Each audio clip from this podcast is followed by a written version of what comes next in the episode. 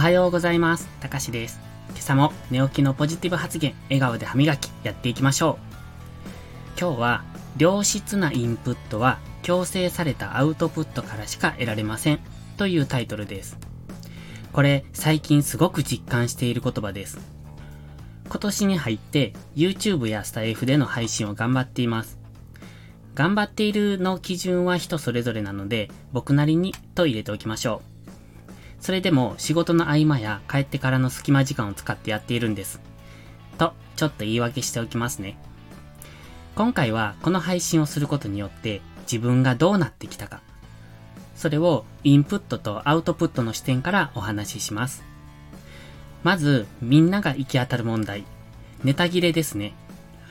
僕もネタ切れします。というか、毎日ネタ探しに奔走しています。どうなんでしょう？こんなもんなんでしょうか？自然と口からどんどん話したい内容が出てくるっていうのは、よほど話好きな人なんじゃないかなって思っています。僕は普段はあまりおしゃべりじゃないので、話したくて話したくて仕方がないっていう人たちの気持ちはちょっとわかりませんが、それでも自分の体験談や考えが誰かのお役に立てればって思って発信しています。基本は自分が聞きたい内容を喋っています。自分が話したい内容というよりは自分が聞きたい内容ですね。それは、つまり自分へ言い聞かせたい内容とも言い換えられます。僕が話している内容というのは自分ができているから話しているのではなく自分も努力している現在進行形のことを話しています。ですので自分で聞き直しても自分にとって役に立つ内容ってことなんです。皆さん自分の配信って聞きますか？僕は案外聞くんです。しかも結構好きだったりします。なぜでしょう？ナルシストではないですよ。話がそれましたので戻しますね。まずはアウトプットについてですが、僕の場合は YouTube とスタイフとブログと Twitter が主なものです。Twitter とスタイフ、ブログは結構繋がった感じのものにしています。YouTube はちょっと特殊なので今回は置いておきましょう。スタイフのアウトプットは最初はほんとネタ探しが大変でした。ネタが見つからないときは忙しさを理由に配信をストップしたりしてました。仕事が忙しい時は実際、なかなかシナリオを作ることもできなくて、配信できない時もありますが、ネタが見つからなかった過去の自分は、とりあえず自分への言い訳をしてました。でも、それからインプットを頑張るようにしたんです。なんかね、自分が嫌だったんですよ。自分で始めたことを自分で言い訳してしなくなるのが。そりゃ、アウトプットしないってすごい楽なんですよね。やめてみて気づきました。ただ、それ以上に自分が嫌でした。だから、インプットを頑張った。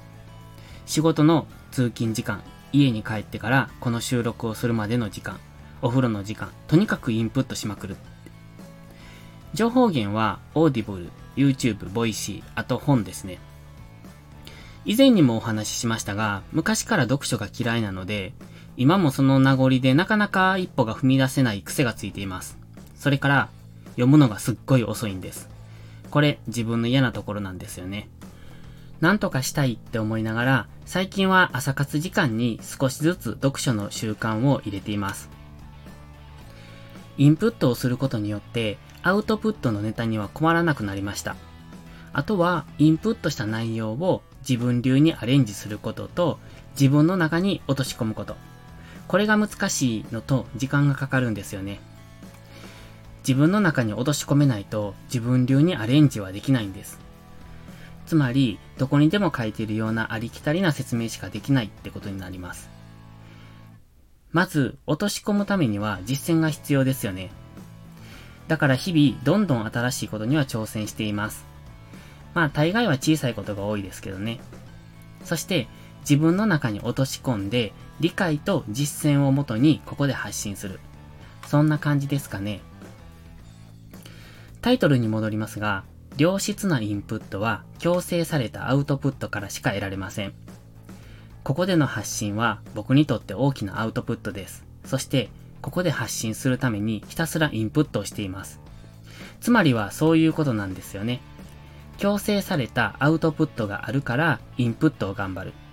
ただ、なんとなくのインプットじゃなく、目的を絞った。つまり、良質なものじゃないとアウトプットに追いつかないという感じでしょうか。今、まさにそれを感じているので、このタイトルにすっごい惹かれて今日はお話ししました。それでは、いいことから始めよう。今日も元気よくいってらっしゃい。